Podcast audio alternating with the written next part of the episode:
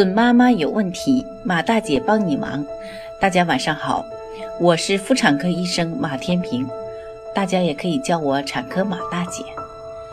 从事妇产科工作三十余年，一直希望能够为更多的女性朋友排忧解难。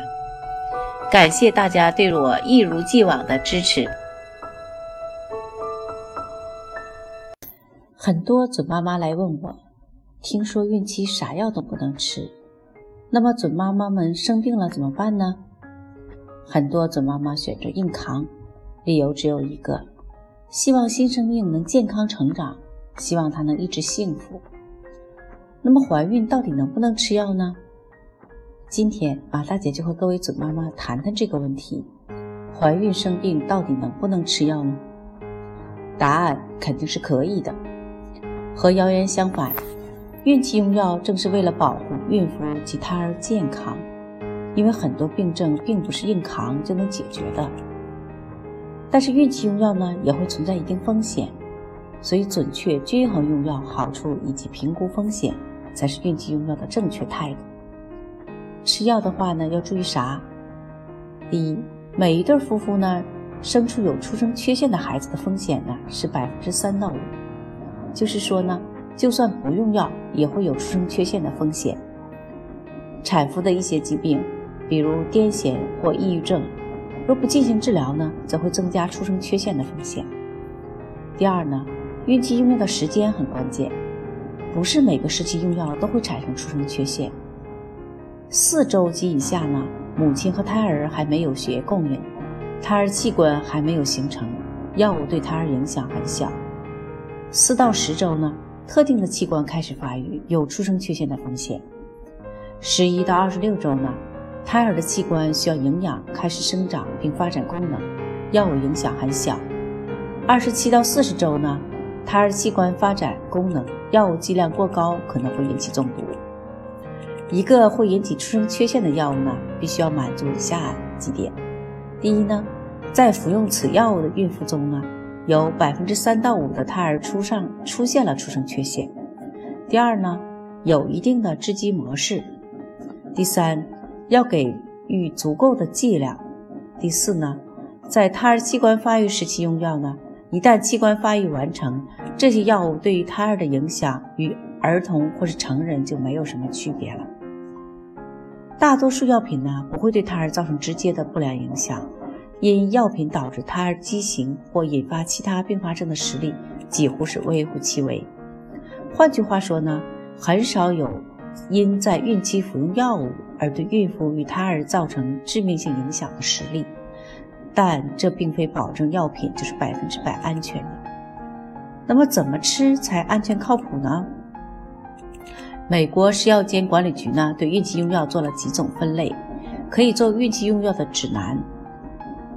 首先看 A 类可安全使用，B 类有明确指证时慎用，C 类呢在确有应用指证时，充分权衡利弊是否使用，D 类避免应用，但在确有应用指证且患者受益大于可能风险时，严密观察下慎用。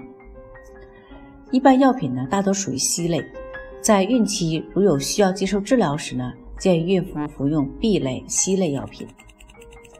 但是，像易患癫痫疾病的孕妇吃了癫痫药时呢，虽然有可能生出畸形儿，但若不服用呢，万一疾病发作时呢，对胎儿更加危险。因此呢，建议服用最微量的药剂。吃还是不吃，真是一个头两个大。服用这些药品后呢，并不一定就会生出畸形儿，反倒是有些疾病不治疗的话呢，情况会更危险。因此呢。怀孕期间易患各种疾病时，需到妇产科医院接受主治医生的诊疗。感冒呢，可能是最常见的病了，所以孕期感冒的概率也远远大于其他病症。感冒是因病毒引起的疾病，药品并无法杀死病毒，只有提高人体的免疫力，才可战胜病毒，恢复健康。是的，你没看错，没有药物可以治疗感冒。我们所服用的感冒药呢，一般都是综合感冒药，是很多药剂混合，治疗因感冒引起的咳嗽、鼻塞、痰等症状。所以呢，成分比较复杂，包括抗组织胺剂、血管收缩剂、咳嗽药、祛痰剂、退热剂、酒精、咖啡因等各种添加剂。抗组织胺剂呢，用于治疗流鼻水、打喷嚏等症状。尽管呢被列为硒类药品，但到目前为止呢，未有以孕妇为实验对象的相关研究报告，所以孕妇可安全服用。血管收缩剂呢，用于治疗鼻塞。使旧血管的收缩，而让鼻子里已经变松弛的黏膜也进行收缩，以减轻症状。孕妇长期服用时呢，有可能导致胎儿的血管收缩与子宫内生长迟滞，因此呢，孕妇尽量避免服用。但到目前为止呢，未出现过有孕妇在一个星期内服用鼻塞药品而导致胎儿畸形的相关报道。镇咳剂也是在孕期服用时不会造成太大的危险性。大部分属于硒类药品，但需谨慎服用。所以，虽然感冒常见，但别小瞧了。孕妇体质特殊，感冒后如果发高烧或全身酸痛，症状过于严重时呢，感冒病毒会引起更多的发炎症状，就需接受治疗，服用适量的药品。不停咳嗽、流鼻水时呢，应到妇产科医院接受医生的诊疗，并服用适合孕妇的药品。那么孕妇常见病怎么吃药呢？为了胎儿，也为了孕妇身自身健康，孕期自己买药要结合说明书，并且在专业人士进行相关用药指导下再进行服用。一定要看好说明书才入手。其中呢，这几类人要注意：第一，有基础疾病的产妇，在第一次产检时呢，要及时地告知监测的医生，遵医嘱服用药物，避免自行停药的行为。第二，未怀孕但打算要宝宝的，要尽量将服药的窗口前移，在孕前进行科学的产前咨询和备孕。三，服药后呢才得知意外怀孕的，不要过度紧张，根据胎儿发育的情况，遵循医嘱选择是否继续妊娠。准妈妈有问题，马大姐帮你忙。大家晚上好，我是妇产科医生马天平，大家也可以叫我产科马大姐。